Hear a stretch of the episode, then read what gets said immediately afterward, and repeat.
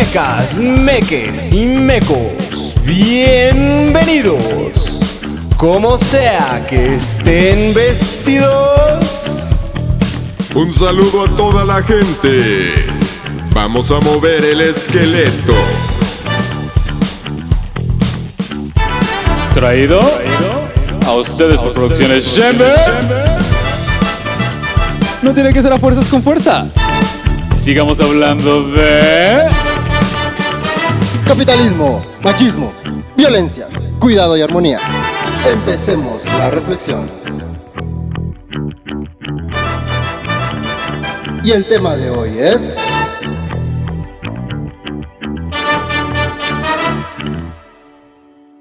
Pues bueno.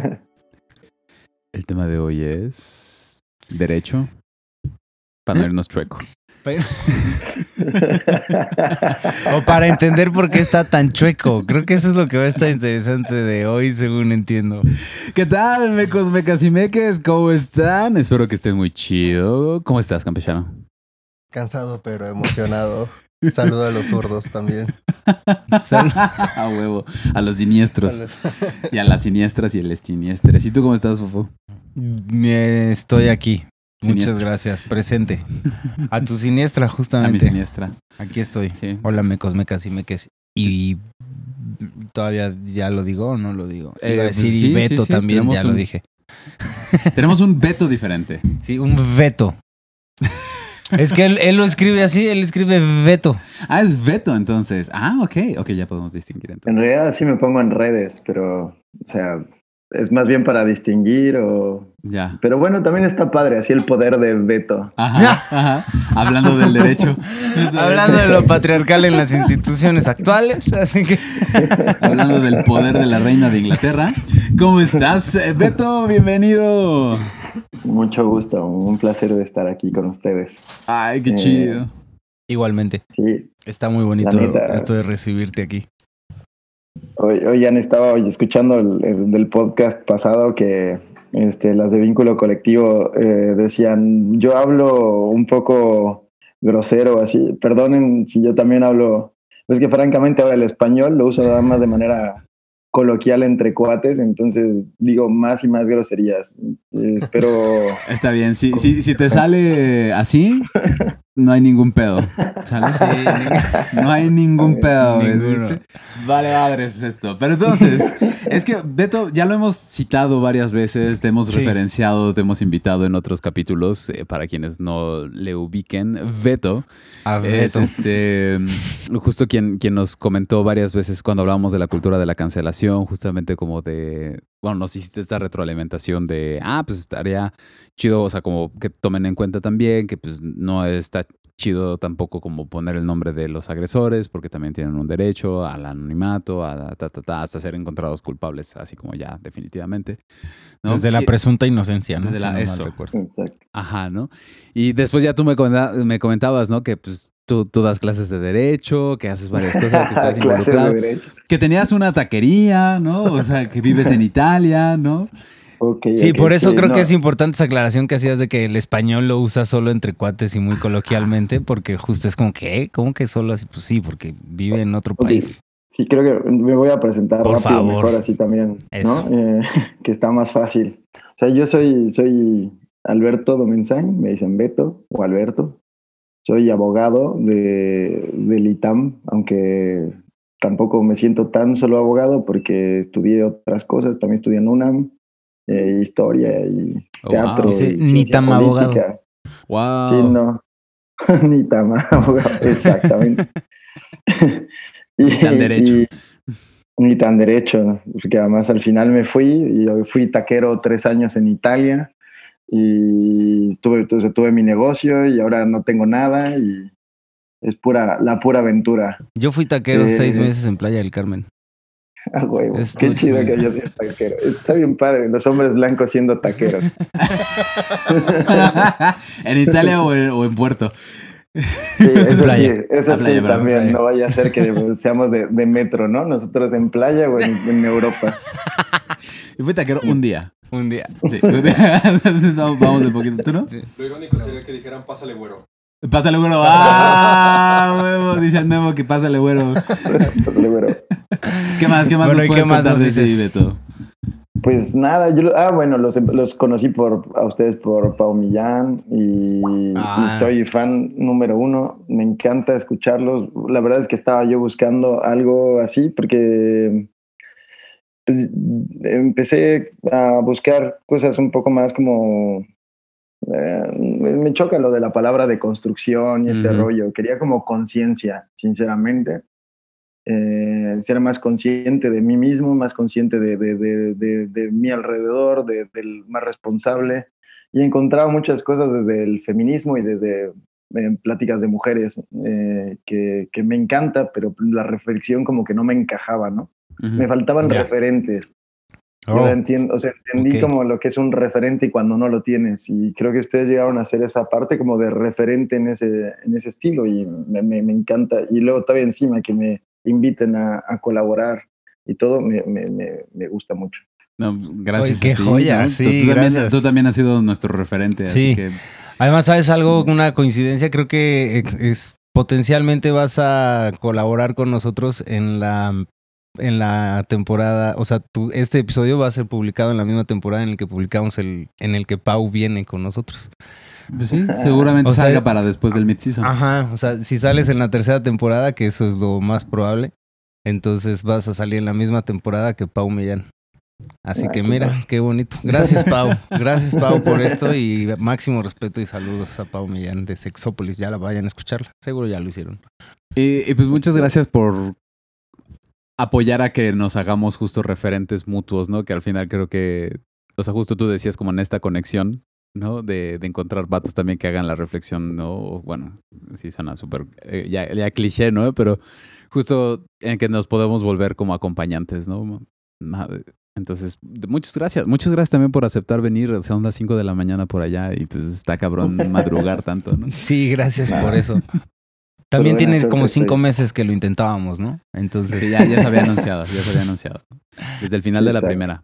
Pero bueno, cuéntanos, Beto, tú tenías un, tema que planteabas como muy lindo y que creo que nos puede abrir muchos panoramas. Entonces, pues, adelante, por favor. Bueno, la verdad es que como desde, desde el tema que, que quiero compartir o que creo que puedo compartir un poco más, eh, vamos, de una expertise para aportar algo, es como la parte del derecho y un poco la historia. sin volver esto como muy aburrido, me gustaría hablar como del Estado y por qué el Estado es como es y por qué hablamos de un sistema patriarcal. ¿Por qué está en ese eh, estado? y un estado de derecho. Está peor que el estado de ebriedad, pero entonces. Está peor. Mucho peor. Um, entonces, digo, sin irnos, porque por ejemplo, eh, si quieren ya empezamos. Adelante. Sí, por favor. Ok, ok. Bueno, interrúmpanme cuando quieran, preguntas que quieran, hagamos lo que sea, va. Va, así será. Este, Gracias por la confianza. Creo que Estado, derecho, democracia son como palabras que han acompañado a, la humanidad por mucho tiempo. Eh, han variado mucho las definiciones y eh, no vale la pena hablar de la democracia griega porque no tiene nada que ver con lo que hacemos o, con las democracias planteadas ahora. Más más una, tomaron el nombre. Realmente eh, la época importante, creo, para, para la formación de lo que es el gobierno hoy es la ilustración, ¿no? ok, fue durante la ilustración. La ilustración es como, es, el hijo consentido de la historia moderna. Si se fijan, le llamamos el siglo de las luces, el siglo de los grandes cambios, el siglo del cero cuestionamiento. A pues, partir de ahí. Desde la, ilustración, ¿no? Suena a que. O sea, ya el, antes fuimos unos idiotas. Eran los ilustres. los, ilustrados, los ilustrados a ilustrar el mundo, ¿no? ahí nació la ciencia, antes el antiguo régimen era una basura, eh, la Edad Media era oscura, la gente no se bañaba, eh, ¿sabes? Que es un absurdo, en realidad eh, es un constructo histórico que hicieron propio en la ilustración, ¿no? Y la ilustración coincide además con grandes, grandes momentos como la Revolución Francesa, o sea, ¿Podrías repetir los siglos en donde, o el siglo o los años en donde se considera que fue la ilustración? Mencionaste, creo. Se toma como 1650 hasta 1800, es más de un siglo como ilustración como tal, pero en realidad, o sea, se concentra en el siglo XVIII, que es 1700 a 1800. Va, ok. Ok, siglo XVIII. Eh, exacto.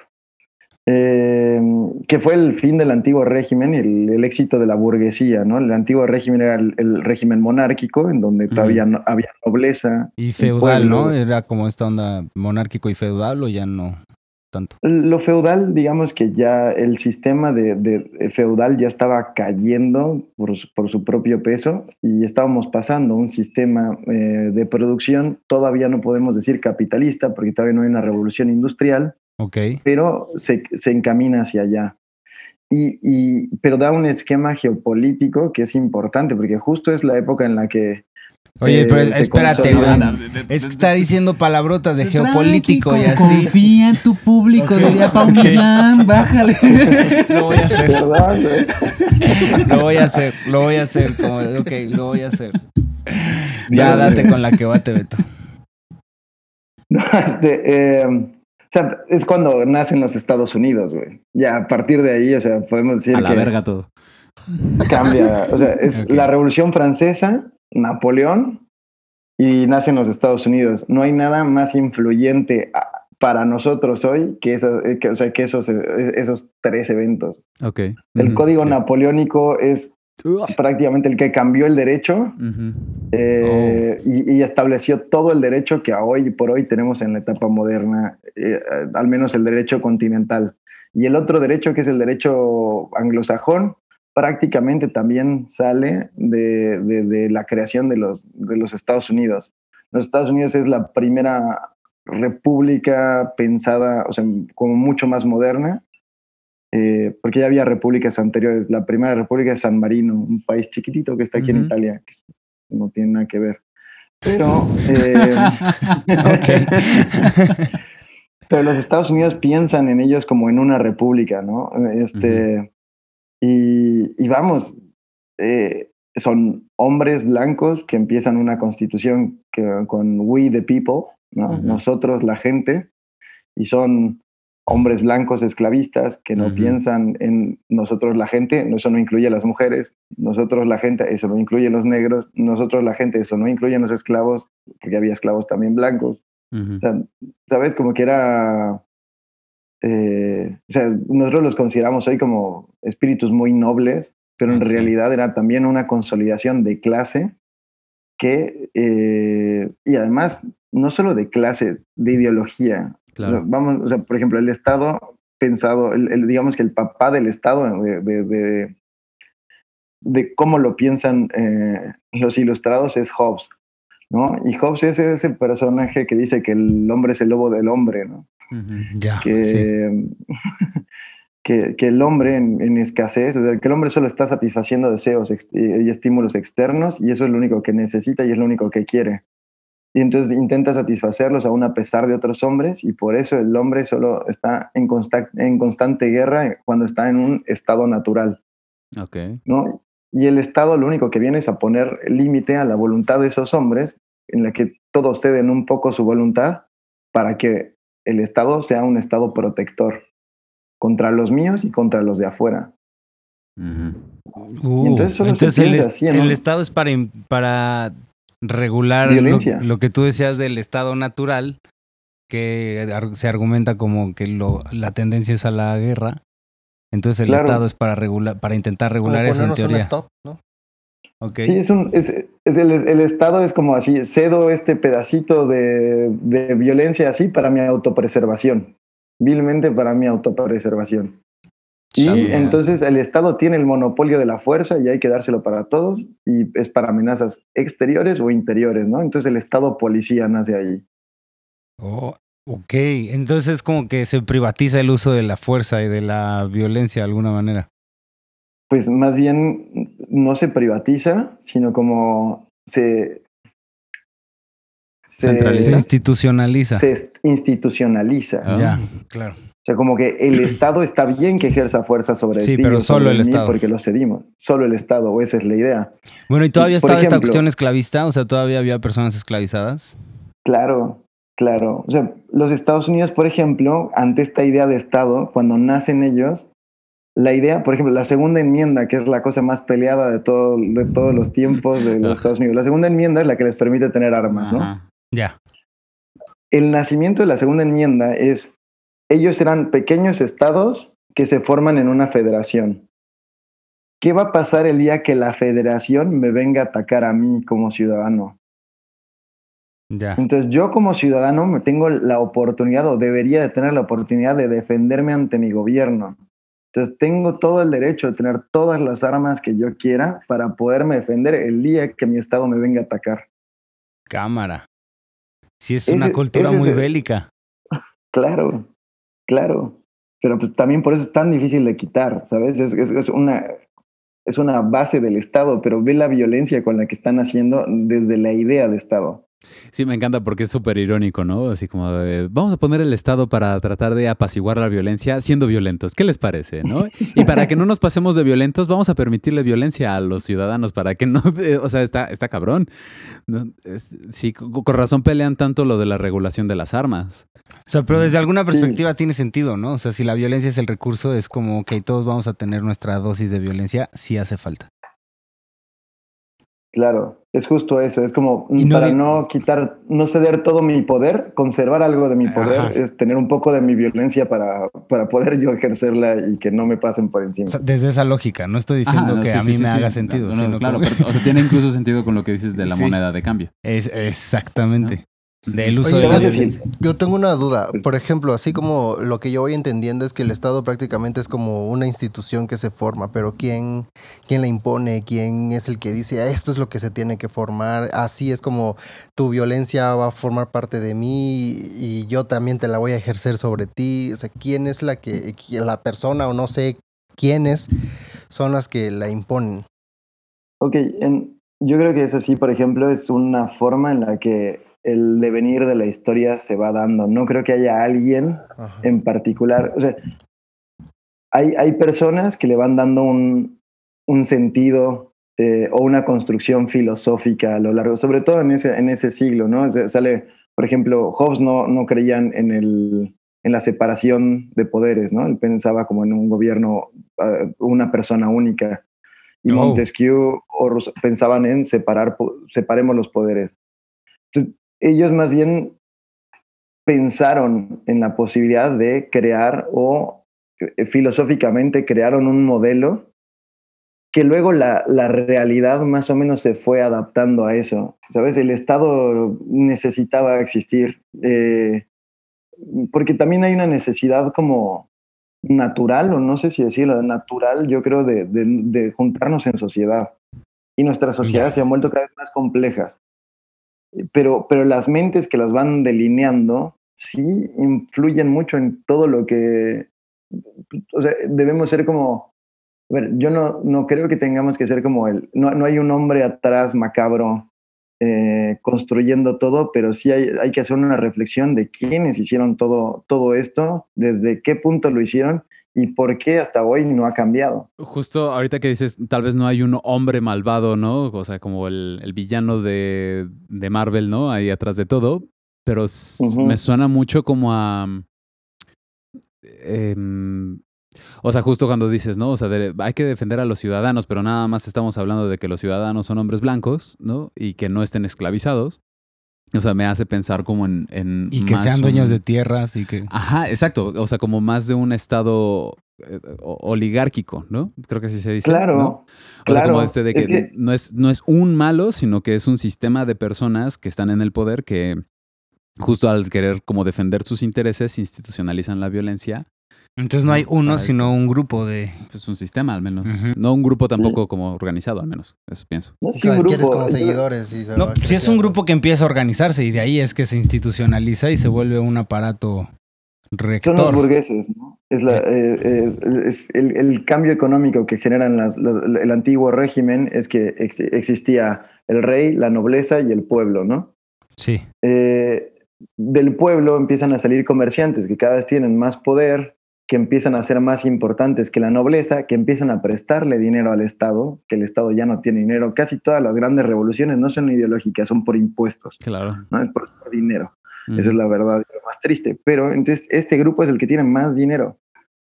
Eh, y entonces empieza a imponer sus propias condiciones, pero ellos son los que se consideran pueblo porque no han sido reconocidos como una parte alta del estatus del, anterior, a pesar de que ellos de facto lo sean. por eso este tipo de constituciones y este tipo de, de, Pero no es para todos, es para ellos. Claro, me recuerdas mucho como a lo que pasó aquí en México de pues justo no eran los criollos los que hicieron la revolución, ¿no? O sea, la independencia, ¿no? O sea, no eran los indígenas, no eran los peninsulares, eran los que estaban en medio, dice que nunca hemos sido valorados, entonces vamos a hacer un desmadre. Y lo mismo que pasó en la Rusia para pasar a Unión Soviética, ¿no? Con los bolcheviques, ¿no? Que se supone que eran la minoría, que eso significaba bolchevique, ¿no? Al final, según yo recuerdo, ¿no? Y que al final, pues no, ¿no? Eran igual los burgueses que al final también hicieron exactamente lo mismo, ¿no? Claro, sí, sí es una clase. normalmente en las dinámicas de poder sí necesitas una clase que tenga cierto, o sea, no puedes nada más con el, la masa en general, necesitas o sea, gente que tenga algo de poder para poder hacer ese cambio, al menos un grupo fuerte. Casi siempre es este el, el, que ha dinamizado. Y te digo por eso también el menos cuestionado. En la entrecomillada clase media, ¿no? Es donde donde se creería que es la clase media justo porque no son reconocidos como parte de la nobleza, como decías, pero también están en, en una posición de poder adquisitivo y de ser dueños de ciertos medios de producción. De educación. Ok. De posibilidad de leer y escribir, posibilidad de publicar, posibilidad de irse a encontrar para tener ideas. Esto siempre fue un privilegio. O sea, hoy por hoy abres tu teléfono, pero eh, y podemos hablar de Italia a México sin gran problema, pero imagínate lo que era mandar una carta y el costo de mandar una carta para tener esta comunicación 700, veámonos para un congreso, ¿no? Incluso irte a parar a la, Cámara de Diputados o presentar una ley o buscar lo que fuera. O sea, el viaje no es lo mismo que tomar un tren hoy o tomar un, agarrar el coche o, un camión. Un vuelo. Eh, entonces, claro que sí era, era, un, era una, un tema pues, de, poder, de, de, gente de poder, y eran pues, obviamente hombres blancos. Eh, y así también, a, ver, si ya sigo tantito. por favor. Eh, bueno, Hobbes, luego vienen los franceses o los padres fundadores de los Estados Unidos, este, que hablan de separación de poderes y este rollo. Eh, y también una cosa que empieza a ser importante, que creo que esa es la que, la que tenemos todavía hoy y hay que entenderla, que es difícil entender entre privilegio y derecho, al menos para mí, y creo que deberíamos de, esa sería como una reflexión, que es los derechos humanos, ¿no? Eh, los derechos humanos eh, son, son una idea como es un, en principio, son un límite al poder estatal. ¿Sabes? Este, eh, Hobbes le llama al Estado Leviatán. Como el oh, monstruo que, que, que, te come, ¿no? eso no me la sabía. Yo tampoco, está tremendo ese dato, güey. Te pasa por encima, ¿no? Eh, y le justo la idea, a la larga, es, es limitar este, este, este poder estatal y tus pequeñas armas, tu pequeño escudo, ¿no? Tu, tu pistola en Estados Unidos, son los derechos humanos son esos límites al poder estatal, ¿no? El Estado te tiene que dejar creer en lo que tú quieras, te tiene que dejar eh, votar por quien tú quieras, ¿no? En un principio democrático, te tiene que dejar discutir de lo que tú quieras, eh, te tiene que dejar vivir, te tiene que presunción de inocencia, ¿no? Eh, no me pueden encarcelar porque sí, sin un procedimiento, un proceso que al menos tenga algo de lógica. No, no significa que va a ser perfecto, pero al menos que tenga una lógica particular. Y esos son, esos son los derechos fundamentales. Eh, pero la verdad los hemos idealizado mucho entre la ONU y inventarse choradas de son la expresión máxima de la humanidad, que en cierta manera sí, y sí se ha buscado que sean así, pero la primera vez fueron la Revolución Francesa, los, los derechos, eh, la Declaración de los Derechos del Hombre y del Ciudadano es de 1789. ¿no? Uh, sí, pero justo ahí se hablaba de los del hombre y el ciudadano, ¿no? Y tuvo que haber unas morras que hicieran de los de la mujer como tal un documento. Y luego llegó Napoleón y dijo, ni mergas. El de las mujeres es del 94, 1994, porque ahí, aunque decían, o sea, te voy a leer un artículo, creo que, ah, espérame, los hombres nacen y permanecen libres e iguales en derechos. Mm. ¿No? Sí, el artículo 1 es... Y pues, Legalité, egalité, Beyoncé. Exacto, pero no tantos. ¿no? O sea, los hombres blancos, libres y burgueses nacemos iguales. nacemos libres y burgueses. Sí, esas son las letras chiquitas. Esas son las letras chiquitas del contrato. Ni siquiera se habló de abolición de la esclavitud en ese. Claro. Eh, ¿sabes? Los hombres nacen iguales, pero no hablamos de abolición de la esclavitud, porque entonces los otros no son hombres. Claro, chale. Eh, y este, también las mujeres, pues, no pertenecen, ¿no? O sea, no están en la esfera pública, no han pertenecido y no vamos a darles lugar. Y no tienen por qué eh, pertenecer, si así ha funcionado bien, pues qué. Exactamente, porque así ha funcionado 600 años, que no funciona otros mil más, pues vénganos. Y míranos. Exacto. Entonces, eh, pues eh, todo esto fue una intervención de, o sea, una, invención del Estado de, hombres blancos con dinero, eh, occidentales, en general franceses o americanos o británicos. Entonces, como que toda esta idea de, si tú pones en, tu cabeza la jerarquía que tienes de lo más blanco que puede ser una persona o el poder más que puede aspirar una persona, pues ah, justo ese y a partir de ahí emanó un poco lo que tenemos o lo que existe hoy en día. Y ya nada más fue, fue, fueron, lo fueron decorando o pintando de tal manera que nosotros no lo cuestionemos así y pensemos que sea para todos. Entonces los derechos humanos no son derechos humanos no son para todos los humanos. Derechos blancos. Bueno, así iniciaron, por lo que entiendo, ¿no? Porque ahorita justo ya después se ha ido revolucionando. Y hay, y según entiendo, se habla hasta de derechos humanos de diferentes generaciones, ¿no? O sea, de segunda. Ahorita, exacto, ahorita, ah, mira, pues, si quieres ya te hablo de las generaciones, ¿sabes? sí, que no se vaya nada. Sí, sí, mi Ah, mira, este te va a gustar. En 1777, estamos hablando como 10 años de, antes, del, documento. De la declaración. En la Francia metropolitana, es decir, en, la Francia continental, ya tenían un chorro de colonias por todos lados, que por cierto, Francia sigue teniendo un chorro de colonias por todos lados. La Guyana francesa, por También, también la, el Reino Unido. La, la frontera más, más grande que tiene la Unión Europea es Francia con Brasil. ¡Wow! ¿Qué? Que es la Guyana francesa. Y ahí está la NASA europea. ¿La NASA europea está en la Guyana francesa? Donde lanzan cohetes. Francia es el país con más pingüinos del mundo, con más usos horarios del mundo. Y, en sus excolonias de Francia, o sea, de, de, de África, controla todavía la economía, porque ellos emiten la moneda de Chad, de, muchos países con una moneda que se llama moneda centroafricana y todavía se emite hoy por hoy en Francia. Es como que independiente. la verga. Wow. O sea, el Banco Central Africano está en Francia. Pues más bien el Banco Central francés decide el valor de su moneda. vamos a imprimir o no vamos a imprimir billetes, pero ustedes no deciden. Chiale.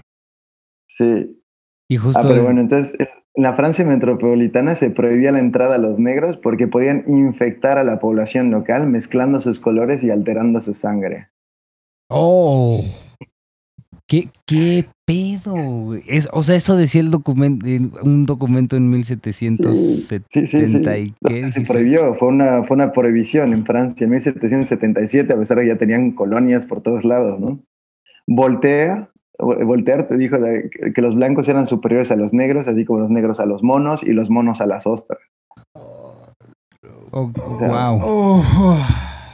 Es que, a ver, yo no, tampoco hay que matarlos porque es gente que responde a, su tiempo, ¿no? También. Claro, claro, es el contexto. pero, pero, pero hay que reflexionar al respecto de que esas personas son las que, o sea, nosotros idealizamos e idolatramos a la hora de buscar en este o sea, no, fue una buena aportación, pero también hay que darle un giro, ¿no? O hay que, o hay, que reflexionar más a fondo, porque estas personas tenían este bias o este eh, prejuicio de, su tiempo respecto a muchas cosas que hoy por hoy no cuadran. Claro, y como ver de, de qué de ese prejuicio se sembró y está como súper inmiscuido en todas esas cosas que aunque se han intentado revolucionar todavía justo creo, ¿no? O sea, no es tan derecho justo por eso, ¿no? O sea, y es bastante. ¿Qué es lo que cuestionabas de si derechos o privilegios desde esta medida en la que no son accesibles para todo mundo? Exacto. Y bueno, ahora, los derechos humanos sí, tienen algo de nobleza, como, como en general el derecho mismo, que es, aspiran, aspiran mucho al deber ser, ¿no? Lo que debería de ser. eh, y, entonces sí tienen un sentido moral bastante interesante, que es como algo a lo que no se va a lograr, pero sí hay algo, a lo que tienes que aspirar como sociedad, ¿no? De que, que todos sean libres. Es, es, al mismo tiempo es algo, es una expectativa, porque no es algo que vayas a lograr, porque no se puede lograr de facto, pero sí es a lo que como noblemente tienes que aspirar. Entonces, esa parte sí la tienen o sea, que nos funcionan como... brújula moral de alguna manera. O sea, como un, un norte o una guía de hacia dónde hemos de movernos para mejorar las condiciones de vida de las personas en general. Claro, claro. Y sí, han tenido como mucha repercusión en, grandes cosas. O sea, por ejemplo, la, presunción de inocencia o la irretroactividad de la ley. La presunción de inocencia es cuando eh, a ti se te acusa de algún delito y, tú no eres culpable hasta que se demuestre mediante un juicio legal. Eso no funcionaba en México hasta 2008, ¿eh? bueno, 2010 en realidad. en, México tú tenías que probar tu inocencia y prácticamente sigue siendo igual. Claro. O sea, justo lo que hablábamos de, de o bueno, lo que pasó en ese de la censura y todo, es porque en México no hay una cultura de, de, la inocencia. En México eres culpable desde que alguien te señala o desde que alguien te cachó o desde que lo que sea, ¿no? No, desde que eres acusado. Sí, el chavo del 8 nos enseñó eso. no, no, no, no, hasta que hay un juicio que en el que se prueba o no se prueba. Te digo que muchas veces a ver ese, ese juicio puede ser o, no eh, bien llevado pueden truquearlo o no truquearlo, está condicionado a que tengas un abogado o dinero para pruebas o no, pero al menos, al menos tienes como esa parte de que hasta que no estás ahí, no, eh, o sea, no, no eres culpable, ¿no? Y no deberías de ser tratado como uno. Ahora, todo esto es un decir porque es falso, es, la idea es la propuesta. Pero la prisión preventiva, por ejemplo, existe. Que la prisión preventiva es como mientras, mientras estás en, juicio, mientras te voy a juzgar, como tengo miedo de que te escapes, entonces te voy a meter a la cárcel. Oye, pero yo no soy culpable, no importa, vas a la cárcel porque el, temor de que te me vayas a ir. ¿No? Y eso pasa todo el tiempo. Eh, no, solo en, no solo en México, en muchos lugares del mundo. Israel, por ejemplo, en prisión preventiva, tiene a todos los presos políticos no los lleva a juicio. Entonces oh. tiene, hay gente que lleva 20 años en prisión preventiva ahí, esperando a un juicio que nunca va a llegar. O sea, realmente lo tienen cancelado de por vida. Wow. Esos agujeros legales están tremendos. Claro. Pero, o sea, la idea de presunción sí es muy interesante. Yo tengo una, una, una, duda. ¿Qué tanto es la presión a lo mejor ya de lo estipulado en la, en la ley o en estas modificaciones y qué tanto puede ser también esta presión de la gente que, como mencionabas, ya eres, te, te acusan de algo y prácticamente ya eres el culpable, ¿no? Entonces, eh, el mantenerse todavía este, estos actos, ¿qué tanto, repito, es la presión de la gente? Y qué tanto es porque pues así me gusta, así es la ley, así la quiero eh, cumplir. Creo que tocas así un punto que a mí me encanta, que los abogados les cuesta mucho trabajo entender, que es el derecho al final son reglas escritas en papel y la realidad es otra. Eh, es mucho más importante la realidad que lo que está escrito en el papel.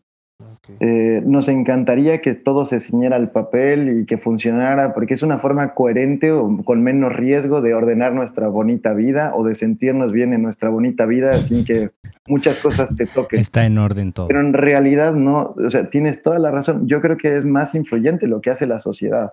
si la sociedad desde el principio te, te, tacha de culpable y vas a ser culpable, las consecuencias ya las tienes. De hecho, es lo que ha pasado mucho eh, en movimientos, y no critico, eh, pero en movimientos como el yo te creo o así, es por un hartazgo de, de, de, de tanto tiempo de ignorar, ahora te, te, o sea, de antemano te creo. Y yo como sociedad, ¿eh? no tengo ni siquiera necesidad de, de, de, de ir a probarlo en un tribunal. Es yo te creo, te creo en, en, grupo y ya vamos a darle consecuencias, porque entonces ya te quité el papel que tenías, la película, el trabajo, el matrimonio, te empezaron a perseguir, ahora te gritan en la calle, ¿sabes? Nadie probó nada, solo tuviste una, dos, tres acusaciones. Eh, y bueno, ¿por qué se dan estos fenómenos? Por un punto de hartazgo, porque es una, una dinámica que no se rompe, ¿no? En donde los tribunales, en general los jueces son hombres, protegiendo a hombres, eh, durante décadas, décadas y décadas y décadas, pues obviamente hay un momento, igual que los movimientos ahorita del Black Lives Matter o todos estos, o sea, si, si, la policía mata y mata y mata y mata gente de tu propia raza, hay un momento en el que la reacción obviamente invita a empujar las cosas un poco más allá, ¿no? Pero, pero sí es más importante la reacción, yo creo, de la sociedad. Y ese es uno de los grandes problemas, ¿no? Que, que al menos que yo veo, es que en, en, esta, en este capitalismo exacerbado en el, que, en el que vivimos, a nosotros como ciudadanos, no, no nos han dado las armas en la educación para entender el sistema en el que estamos. O sea, no sabes cómo se hacen las leyes de tu país, no sabes a qué autoridad le tienes que reclamar qué, si esto es del presidente municipal o del gobernador o del presidente, si esto es la policía, si la policía depende de los jueces o los jueces de la policía o dependen del ejecutivo. O sea, no conoces la configuración, entonces ¿cómo vas a reclamar? ¿Cómo te vas a pelear? No conoces a tu, a tu diputado, no, no conoces cómo se forman las leyes en tu país. esta forma de mantenerte en ignorancia es una forma de, de, quitarte poder. Claro. Es lo que nos decía Meijueiro en el episodio de los ejes de poder, de la información. También el limitar el acceso a la información es una manera de limitar el, poder y el ejercer la libertad de las personas. Y los derechos. Y los Yo también creo que, por ejemplo, eh, si nosotros entendiéramos más de derechos, seríamos también más propensos a respetarlos. O sea, el, porque esa es la parte donde creo que el, el, derecho hoy por hoy falla, que es el valor moralizante que tienen per se los derechos. Uh. un poder de convencimiento. Más allá de un poder jurídico. O sea, no todo lo tienes que imponer. Si yo te digo, oye, todos deberíamos ser libres y poder decir lo que queramos, lo más seguro es que estés de acuerdo. ¿No?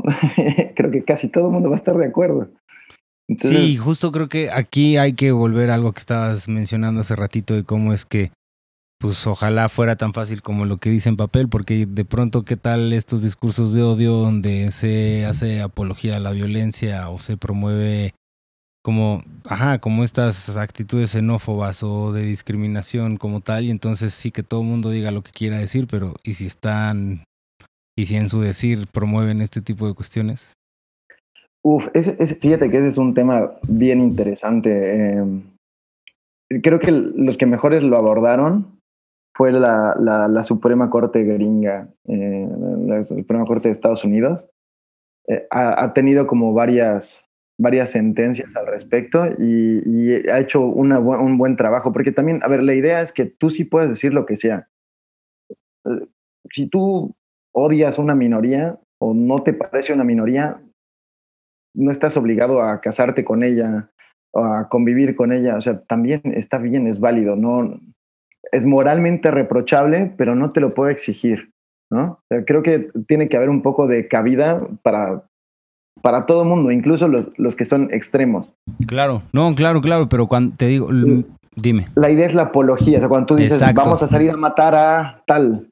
Exacto. Eso sí es, las únicas dos cosas en las que han tenido, o dicen que es como, eh, es el discurso de odio, eh, o, más bien apología al delito, más que el discurso de odio. En algunos lugares el discurso de odio sí, en otros no, y la apología al delito. Cuando yo te, yo te invito a matar negros por decir algo, o me invito a matar mujeres. Invadir el Capitolio.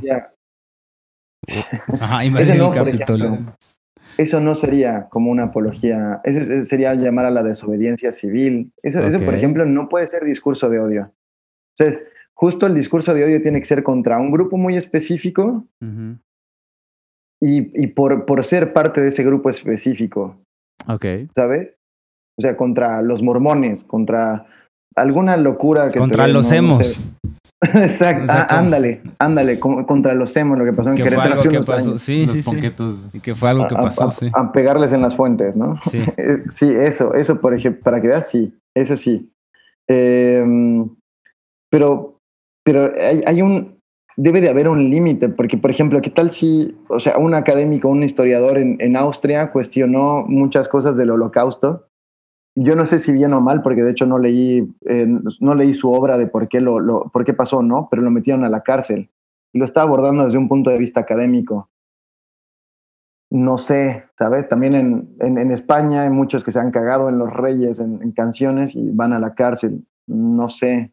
sí, pasó recientemente que un rapero se defendió a sí mismo en juicio. Y pues terminó. sí, güey. Que justo. Eh, eh, y por ejemplo, o sea, entiendo que sigue siendo apología de. o sea, por incito de, a un grupo, ¿no? De odio hacia un grupo. Pero por ejemplo, justo si, si es esta por ejemplo, pienso mucho en este de Eat the Rich, ¿no? Como de cómanse a los ricos, ¿no? Ajá, yo estaba pensando en ACAP, por ejemplo. Ajá, o, a, o ACAP, ¿no? O sea, all cops are bastards. O sea, sigue siendo sí una apología, sin embargo, bueno, no sin un sin embargo, ¿no? Y es desde una posición justamente de hartazgo hacia personas que están en el poder. Exacto, es distinto porque creo que primero están, estás hablando desde un movimiento... Em, como insurgente o, reac o... Sí, reactivo que no está en el poder o con la facilidad de hacerlo y además no lo hace. O sea, tú puedes decir, no, o sea, creo que todos estamos, o bueno, mucha gente puede decir lo de eh, all, cops are bastards, o, pero al final del día no es como que la gente salga a matar policías. Claro. ¿Sabes? O sea, porque sí tienes que atender un poco a eso. Eh, te digo que, bueno, ahí va, eh, la única cosa que en lo que sí yo no estoy de acuerdo de discurso, o sea, que, que sí tendría que ser como siempre vetado, es, es pornografía infantil. Claro. ¿No? Para mí esa es como la única cosa que sí es, sí o sí, esto no puede, no, no tiene cabida de ningún tipo. Todos los demás discursos es un depende, depende. O sea, todo lo demás que quieras publicar, que quieras estar, es un depende.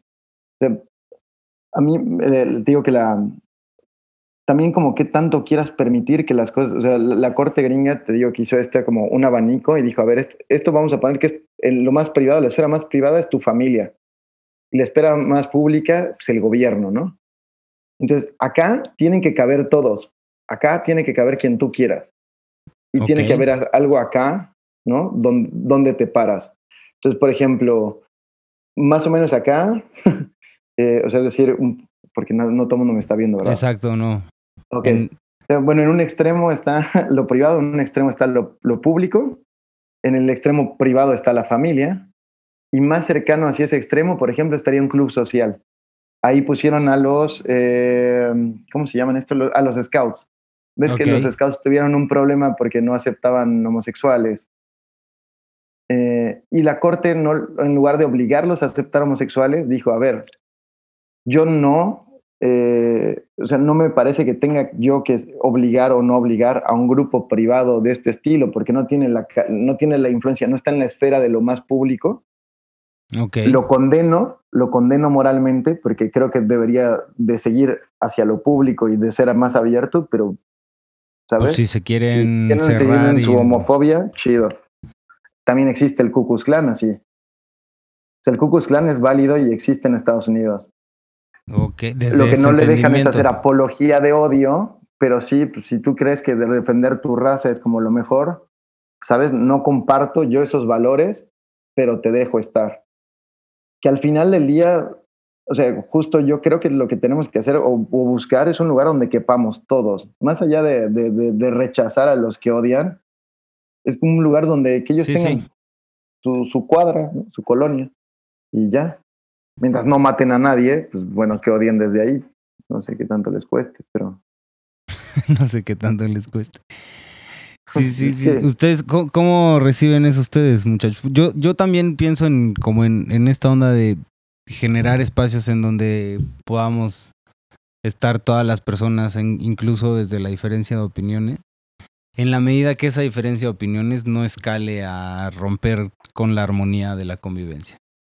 Y eso evidentemente pues es como, o sea, ya es no, o sea, pues no puedes andar invitando a ir a violentar ni agredir ni los espacios, ni a las personas, ni, pues, ajá. Y hay espacios y espacios, ¿no? O sea, por ejemplo, un poquito más acá en el centro estaría la iglesia, ¿no? Porque es un lugar que es entre público y privado, donde a lo mejor tampoco te pueden rechazar como los, eh, los scouts, pero tampoco están obligados a que puedan entrar todos como, como si fuera un edificio público. Luego estarían las empresas, ¿no? O sea, yo no puedo decir en mi empresa, o la que tenga la que tenga, aquí no pueden trabajar mujeres, o aquí no pueden trabajar negros, o aquí no pueden trabajar, ¿sabes? O, hombres, o lo que sea. O sea, como que e, ese, es, va más hacia lo público, porque cualquier afectación aquí o es una oferta de trabajo para mucha gente. Y luego pues, está el, gobierno hasta el final, o lo más público. Los edificios públicos, los espacios públicos tienen que ser para todos tenemos que caber todos.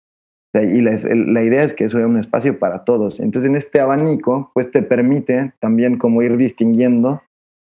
Y a mí eso, por eso me gusta como construcción. Justo los, los derechos fundamentales, o sea, eh, tenemos dos tipos de normas, de reglas, ¿no? Eh, la norma como regla, que es si A, entonces B, ese sería como el, eh, la construcción. Entonces tú tienes un, un este, supuesto normativo y una consecuencia normativa, ¿no? Ok. Si tú matas, entonces te vas a la cárcel. Entonces, si A, entonces, B. Tienes que cumplir el supuesto normativo para que se dé la consecuencia normativa. En cambio, los derechos fundamentales o los eh, son otro tipo de normas eh, están en forma de principio, solo son consecuencia normativa, es un entonces B, ¿no? O sea, todos los hombres son libres, es solo una consecuencia, no importa qué presupuesto le pongas, en, en teoría todos los hombres son libres, tiene que ser la consecuencia. Ya. ¿Y ese cómo dijiste que se llama? Principios. Principios. Son normas, normas en forma de principios. Y los derechos fundamentales son así, entonces solo encuentran su límite con otro derecho fundamental. ¿Qué es esto que decíamos, no? De que, o sea, que existan mientras no estén perturbando existencias ajenas. Exacto. Y ahora y ahí vamos a un problema gigantesco que es hoy, porque pues, no sé si se acuerdan de los, los increíbles, ¿no? La peli de Pixar. Eh, sí, sí, sí. Sí, el malo eh, de, la, de la primera eh, tiene, tiene una frase que es fantástica, ¿no? El, ah, que, ¿Te acuerdas que están todos, eh, que, que, él siempre quiso ser súper, ¿no? Sí, Dice, voy a hacer que todo el mundo sea súper y cuando todos seamos súper, nadie lo será. Sí. ¿No? Sí, cierto. bueno, no Los derechos humanos están pasándoles un poco eso. O sea, tenemos primera, segunda, tercera, cuarta generación y cada vez hay más derechos humanos y entonces o sea, los derechos fundamentales cada vez yo siento que están haciendo, se están diluyendo, ¿no? Y ahora tenemos derecho fundamental al agua. Eh, quieren hacer que sea derecho fundamental a, la electricidad o a, las vías de comunicación. Que ya no, ya no funcionan en el esquema ni en el que los diseñamos, en el esquema en el que los tenemos entendidos, y más bien es como una una cuestión política. Ahora, sí es cierto que lo político es lo que empuja el derecho a cambiar. El derecho tiende a ser como conservador siempre y lo político es lo que lo empuja a cambiar. ¿Qué quiere decir lo este, político en este caso? Eh, lo, social. Eh, me refiero a los movimientos sociales, eh, los partidos políticos, los, los, los movimientos de poder, las situaciones que van cambiando. Es lo que va dinamizando el Estado y el derecho solo lo va eh, esquematizando, ¿no? Pero sí creo que sea, o sea, por ejemplo, una buena reflexión de qué me dice el derecho humano al agua, ¿no? O sea, todos deberían, a ver, y con esto no es como quitemos el derecho al agua o que estoy diciendo que nadie, no, no deberías de tener acceso al agua, solo que no le entiendo como derecho humano. Es muy difícil eh, ponerlo en este esquema, ¿no? O sea, si te estoy hablando de libertades, cuando choca el derecho de libertad, eh, eh, como todo humano debería tener agua. Ese, ese es solo atender a un deber ser que nos encanta, pero no, no, no radica en un derecho que tú puedas tener o exigir o que se te pueda dar. El Estado también es limitado, el Estado sí debería hacer todo por darte agua, agua limpia, pero al mismo tiempo no es este ser o creemos que este es, el Estado es una cosa así perfecta, inmensa, completa, única, que nos va a salvar papá Estado. Pues es que también esos derechos chocan en el momento en el que los recursos son limitados, ¿no? Por ejemplo, hablando claro. No, el agua no es limitada. Y creo que justamente así. Y justo, o sea, ya nos queda poco tiempo. Pero justo creo que ahí es, o sea, desde hace rato estaba como pensando porque, o sea, ahí es donde se intersecciona esto que me comentabas hace unos días, ¿no? Como de cómo se transgiversa todo esto en lo político, ¿no? Cuando se intersecta con el capitalismo y el, y el patriarcado. ¿No? Que son estos sistemas que violentan sistémicamente, que justamente tampoco permiten que sea, ni siquiera se acerque a ese horizonte de utopía. ¿no? Claro. porque entonces, sí, papá Estado, por supuesto que no nos debe de dar nada, pero justo porque tiene que ser papá Estado, ¿no? Ya hay una cuestión patriarcal ahí, ¿no?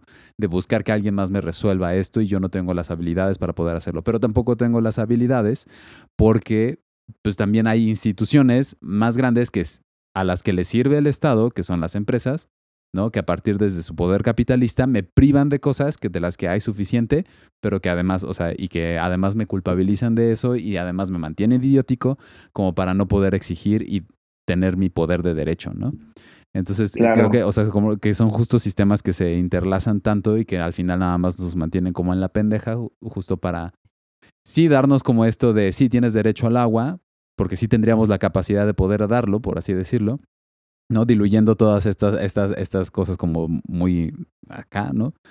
Pero que al, final es como, pero pues ahí se queda, ¿no? Pero porque hay un chingo de cosas más, por ejemplo, entonces, o sea, las empresas entonces que son ya ahora como también sujetos políticos con muchísimo más poder que un ser humano. ¿No? Son los ciudadanos del primer mundo. Exacto, ¿no? O sea, son ahora los hombres blancos, ¿no? O sea, ya... Son ya los verdaderos y únicos hombres blancos. Oye, ¿sabes, ¿sabes a quién le hacen caso sus gobernantes? A las empresas, por supuesto. Claro. A Coca-Cola. Sí, y ni siquiera al dueño, ¿no? O sea, a la empresa, que es impresionante. A la empresa. el dueño no es la empresa, es la empresa. Sí, la empresa. de todos modos no deberían de existir los billonarios, pero... este... Ajá, pero son los que se pueden mover, son los que le hacen caso, los que legislan para ellos, los que ponen gobiernos, o sea, los que hacen lobbying. O sea, en teoría todos deberíamos de tener la capacidad de irnos a parar al Congreso y decir, oye, mira, yo tengo esta propuesta y quiero que esto pase y esto me gustaría y no sé qué, y hablar con... O sea, los únicos que pueden hacer eso son ellos. Los únicos que pueden acceder a la justicia a tal grado de que ir a preguntar a un tribunal hasta instancias últimas son las empresas. Los únicos que a nivel global pueden mover mercancías por todos lados sin problemas son las empresas. Nosotros somos ya ciudadanos de tercer mundo, ya no contamos para eso como humanos. O sea, son los que tienen el derecho al agua, los que tienen el derecho a la electricidad, a las vías de comunicación, porque tienen el poder que pueden exigir el cumplimiento del derecho. Exacto. Porque en realidad ahí, radica justo el problema. el derecho no importa si lo tienes o no. El derecho es que lo puedas exigir. Y ahí es donde se vuelve privilegio. Claro porque es justo qué tanto puedes exigir y es qué tan blanco eres.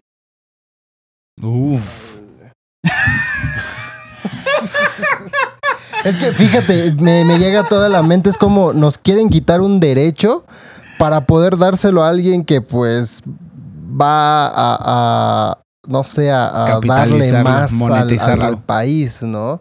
Entonces, con, muchas veces, igual, yo me acuerdo con, este, comentaba con Gitel, me dice, este, dejé abierta la llave en lo que me, este, lavaba las manos y me cepillaba, ¿no? Así, y me, se dio cuenta, me dice, estás viendo que no hay agua aquí en Querétaro, y justo le dije, sí hay agua, lo que pasa es que se lo están dando a las empresas, le dije, un litro, dos litros que desperdicien no es lo que desperdicia la Coca-Cola, ¿no? Y como que generé un poquito de tensión y dije, pero está bien, lo cierro, ¿no? Entonces, porque sí tenemos una responsabilidad. Porque sí, claro, hay una responsabilidad, pero también metiéndolo desde este aspecto es, puta, nos los quieren quitar a nosotros, nos quieren privar a nosotros de ciertos, este, ¿cómo se llama? De recursos, ¿no? Pero bien que las empresas, pues ahí se nos están Y me haces pensar, ¿no? O sea, sí también es como nos responsabiliza, ¿no? Este de, tú tienes que cuidar el agua, pero es exactamente igual como nos dice, pues tú tienes derechos humanos, ¿no? Responsabilízate de que se te cumplan, ¿no? Ahí lo tienes, ¿no? Pero, pues, ajá, pero ya que te, eh, te, toca. El ejemplo que más me gusta es en la Ciudad de México, ¿no? Eh, no tires basura en la calle porque se tapan las coladeras. Ajá. el 90% de las coladeras se tapan por basura orgánica que el gobierno no barre o no limpia. Oh. Pero te responsabiliza a ti por la basura que tiras. Tú tapaste la coladera y por eso se inundó todo el periférico. No, mijo, hace tres meses que no barres la, la, calle y está lleno de hojas y se tapó eso. No, es, es, eh, sí. Oye, pues este, dejemos de pedirle a papá gobierno, quitemos a papá gobierno mejor. es que creo que. En anarquismo. A huevo. Y es que ahí es donde está lo importante. A huevo. creo que ahí es donde está lo importante, donde podemos darnos cuenta de que sí podemos influir en alguna medida en lo que pasa en nuestro entorno, güey. O sea, no como para que esa, esa cuestión del agua, por ejemplo, ¿no? Que se está privatizando ahora y demás. Pero sí empezar a organizarnos entre personas que coincidimos con esto de dejar de pedirle a papá gobierno.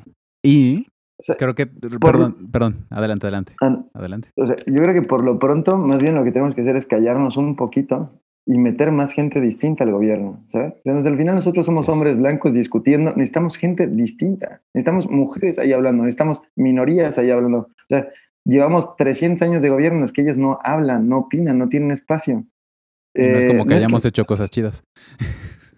Algunas cosas sí, algunas cosas no, pero, ¿sabes? O sea, somos ignorantes, o sea, no somos magnánimos para entender los problemas de absolutamente todas las personas. ya de pues por sí, que sea representativa y significa que tú tendrías que responder y representar todos los intereses de la gente que traes atrás.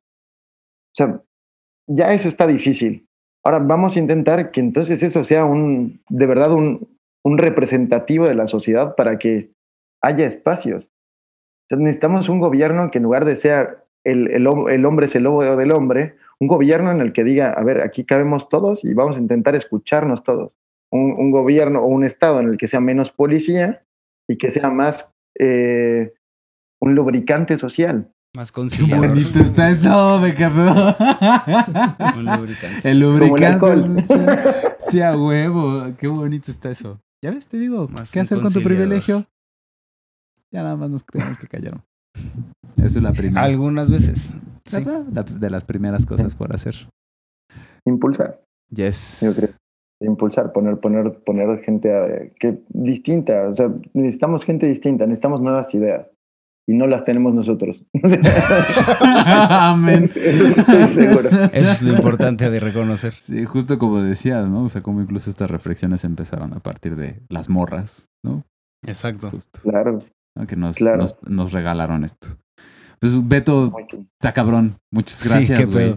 o sea, de verdad, muchas gracias. Gracias. gracias. Gracias mil, eh. Espero que este no haya sido muy, muy aburrido o cargado de, de, de, de, cosas de derecho que digan guácala. Gracias, Core. Gracias, Core, por favor. Yo no lo sentí así, a ver qué nos dice la pandilla. No, Yo digo que no. Pues no sé cómo se quieren despedir. ¿Cómo te quieres despedir, Beto? ¿Te, ¿Quieres que te sigan en algún lado? ¿Quieres subir reflexiones? ¿Quieres que te... tú dinos? Eh, nada, bueno, doy mi Instagram nada más porque sí, pues, o sea, yo realmente no tengo ninguna vocación de, comunicador ni nada por el estilo, estoy del otro lado del mundo y no sé qué va a hacer de mi vida, pero bueno, mi Instagram es beto, arroba beto domensain con Z eh, y ya, eso es todo. Eh, Chido. O sea, ahí subo fotos de mí. si, alguien, quiere ver mi egolatría, se puede asomar por ahí. Muy bien. Muchas gracias, Beto. Pues no sé. Gracias a Pues nada, agradecerte que el, rato en la desmañanada que te aventaste, vimos amanecer por ahí atrás en la ventanita que tienes en, en la cocina. Entonces, gracias por, por despertarte tan temprano hasta esa parte de, en la bota ibérica. y este, y pues estuvo súper chido el cotorreo, güey. Por aquí andamos, para la que sigue, espero yo. Muchísimas gracias. ¿El, Beto Bota? El Beto Bota. No, hombre, cuando quieran yo.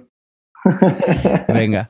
un placer, un placer estar con ustedes y cuando quieran. Gracias. Gracias, gracias. Pues eh, muy satisfecho. Yo creo que también genera muchas dudas y me genera mucha reflexión el, el, conocer de dónde viene, que es algo que también yo por mucho tiempo odié la historia y de un tiempo para acá dije, no mames, tengo que aprender porque de algún lugar viene. Entonces, el que compartas el conocimiento, el que también entre mi trabajo de, de, investigar, pero el que tú vengas, lo compartas y me generes este conocimiento, eh, la neta se agradece, lo agradezco, espero que muchos también escuchas digan, ah, no mames, y, se, y, se, impulsen un poquito a investigar más, porque eso es lo que a mí me deja, el conocer, el buscar, el investigar. Entonces, muy agradecido, la verdad, este, un gusto también conocerte, tenerte aquí, ojalá que te podamos tener en otro, en otro momento, y buongiorno. buongiorno. pinche italiano barato. Ah, Gracias, muchas gracias, Beto. Ya tenía muchas ganas así de cotorrear, ya después cotorrearemos más, en cámaras o no, en micrófonos o no, pero te mando un gran abrazo hasta allá y de verdad muchísimas gracias. Y gracias por permitirnos acompañarte y gracias ahora por acompañarnos en este ah, bombshell tuyo de político. Muchas gracias. Sí, estuvo súper chido, muchas gracias. Pues Mr. Rogers. Yo no me sé tu discurso, por favor, tú lo haces mejor que nadie. Pues nada, invitar a la pandilla, lo que acostumbramos invitar a la pandilla, que empecemos la reflexión, que la transformemos en acción, que llevemos armonía y lucha a los espacios en los que compartimos y pues que lo personal transforme lo político. Muchas gracias, mecos, mecas y meques, y por aquí andamos, nos escuchamos la próxima semana. Abrazos, Beto. Gracias, Beto. Chao, chao. Abrazos. Gracias, Rick. Gracias, Memo.